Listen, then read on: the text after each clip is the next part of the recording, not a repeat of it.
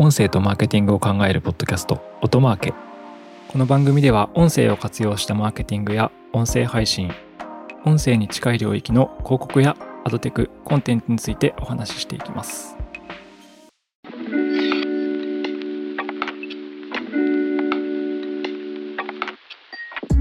皆さんこんにちは。音なるの八木大輔です。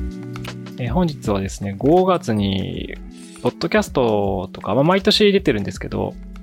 あの、音声広告のアメリカのですね、市場のデータが出てたので、こちらをご紹介できればと思います。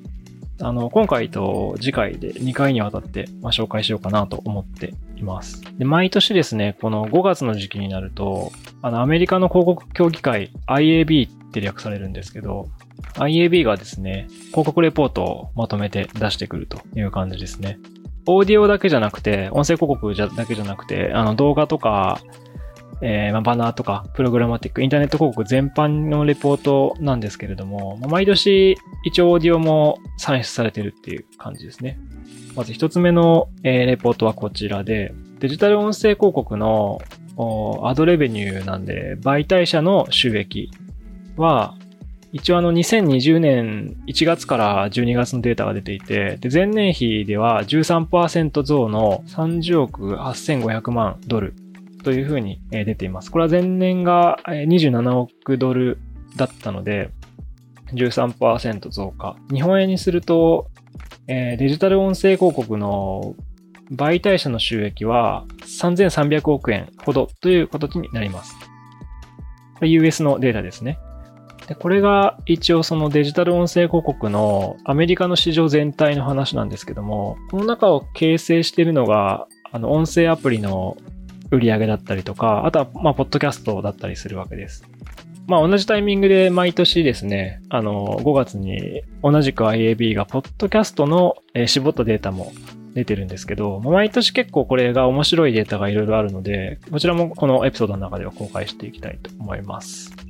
はい。えっ、と、US Podcast Advertising Revenue Study というレポートです。こちらも2020年の1月から12月のあの1年間のデータを紹介しているのと、2021年からその先の未来の3年間みたいな、えー予想をしているようなデータになります。で、まずですね、ポッドキャストの広告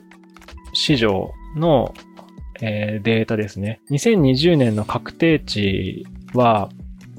えっと、8億4200万ドルというふうに書かれています。えー前年比は19%の増加でした。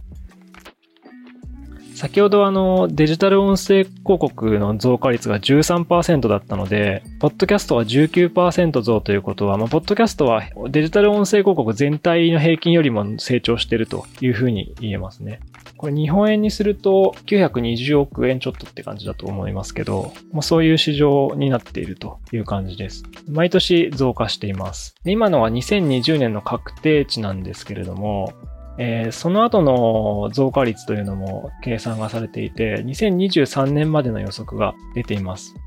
これ図で見ると階段のように毎年上がっていくんですけど、2020年から2021年で60%増、翌年の2022年までで30%増、で2023年までに25%さらに増というところで、えー2023年には21億8800万ドルっていうような市場規模になるだろうというふうな予測が立てられています。これアメリカ市場のみのレベニューなので、媒体者の収益ですね。広告代理店の収益は含んでないという前提です。えー市場規模で言うと、これ日本円にすると2400億円ぐらいなんですけども、アメリカのポッドキャストは、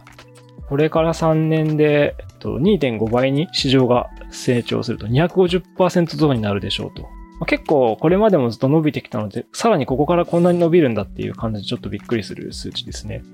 で今日はですね、このレポートを、ちょっと長いので2回に分けて紹介しようと思うんですけど、前半戦は、えーまどういうふうに広告が買われているかっていうふうなところの紹介をしていこうかなと思います。まず一つ目ですね。別のエピソードの中で説紹介したことがあるんですけども、ポッドキャストの広告には2種類の買い付けの方法があります。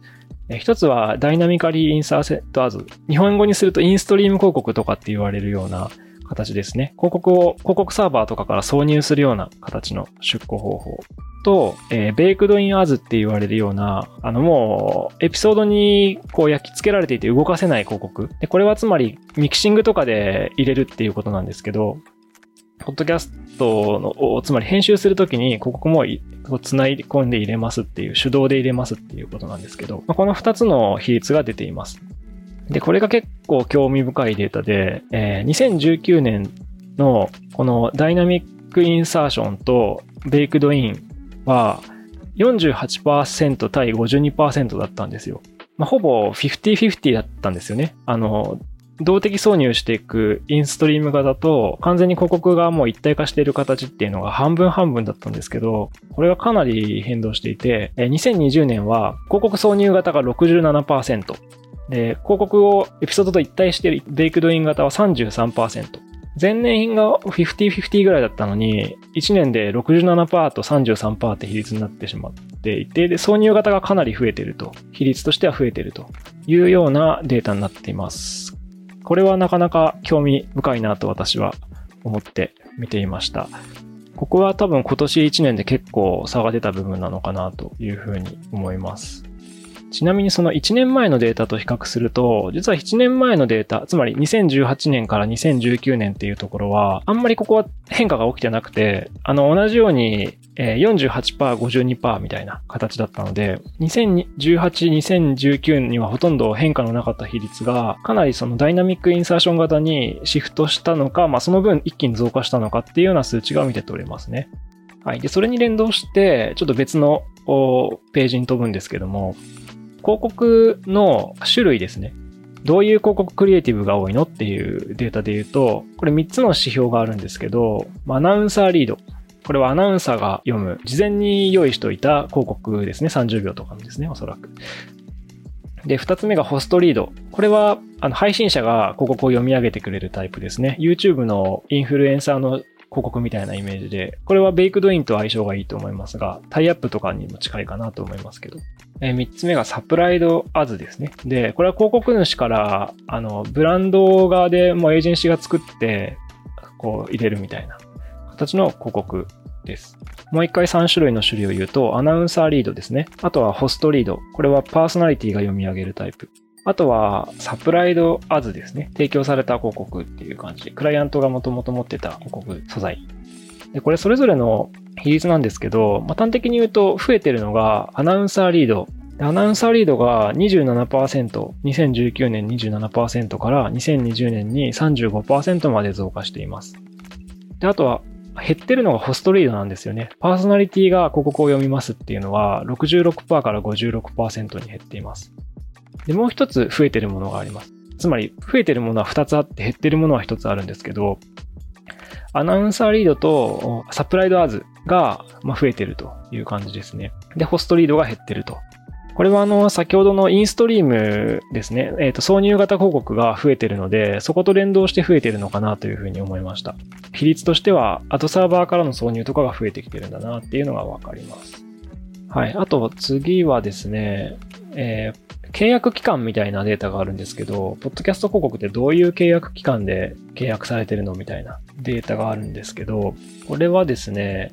なんか二極化してて、2019年と2020年を比較すると、まず annual っていう、つまり年間契約は減ってます。まあ、一方でですね、分散型の契約、つまりこれは programmatic とかそれこそスポット出稿みたいな感じだと思うんですけど、の比率が21%から27%に増加しています。年間契約は減っていて、えー、分散のスポットの契約が結構増えてるみたいな。これも先ほどの、えー、動的挿入でされて広告を買うっていうケースが増えてるのと連動してるのかなという感じですね。はい。で、本日の最後のご紹介で言うと、えっ、ー、と、どういうふうな課金体験になってるのかっていうデータで、これも結構私は、ま、興味深いなと思っているんですけど、えこれには3種類の指標があって、まあ、一つは、え再生課金型。コストパーサウダントですね。1000再生あたりいくらで払いますよっていうものと、あとはシリーズオーナーシップ。だからスポンサーがつくっていうことですね。三つ目はフラットフィーで、まあ、フラットフィーはですね、あの、再生数に応じてお金を払わないまあ、つまり、100再生でも1000再生でも、まあ、必ず10万円もらえますみたいな感じの課金モデルです。今3つのものを言ったんですけど、1つ目の再生数課金が、まあ実はポッドキャスト、US のポッドキャストの広告の買われ方だとものすごい多くて、なんですけど、これがさらに増えていると。2019年は84%だったコストパーサウザント再生数課金が2010年には93%にかなり増えていて、逆にあの、オーナーシップですね、スポンサード広告みたいなものと、あとフラットフィー、もう何再生されるか保証しませんよっていう広告は減っています。5%の2%で、ほとんどが再生数に応じた課金モデルっていう形にシフトしています。これ93%なんで、ものすごいもうほとんどもうこれ以外お金が流れてないみたいな感じになってきてるなというところで、なかなかこれはパワーのあるパブリッシャーとかだったら結構いいんですけどね。まあでも広告主に対しては健全なのかなというふうには思いますが、ダウンロード数が多ければそれに対してお金を払われているというような状況です。ということで、今回はちょっと前半戦ということで、アメリカの音声広告市場がどれだけ成長しているか、その中のポッドキャストがどれぐらい成長しているかと、今年結構買い付けの方法、広告の買われ方に変化が起きてたなっていうところで言うと、そのあたりをあの、比率でご紹介させていただきました。で、まだ後半戦があるんですけど、後半戦は、えー、どんなジャンルの広告枠が買われているのか、あとはどんな業種の企業がポッドキャスト広告を買っているのか、というところをご紹介していければなと思います。ということで、本日はこれまでになります。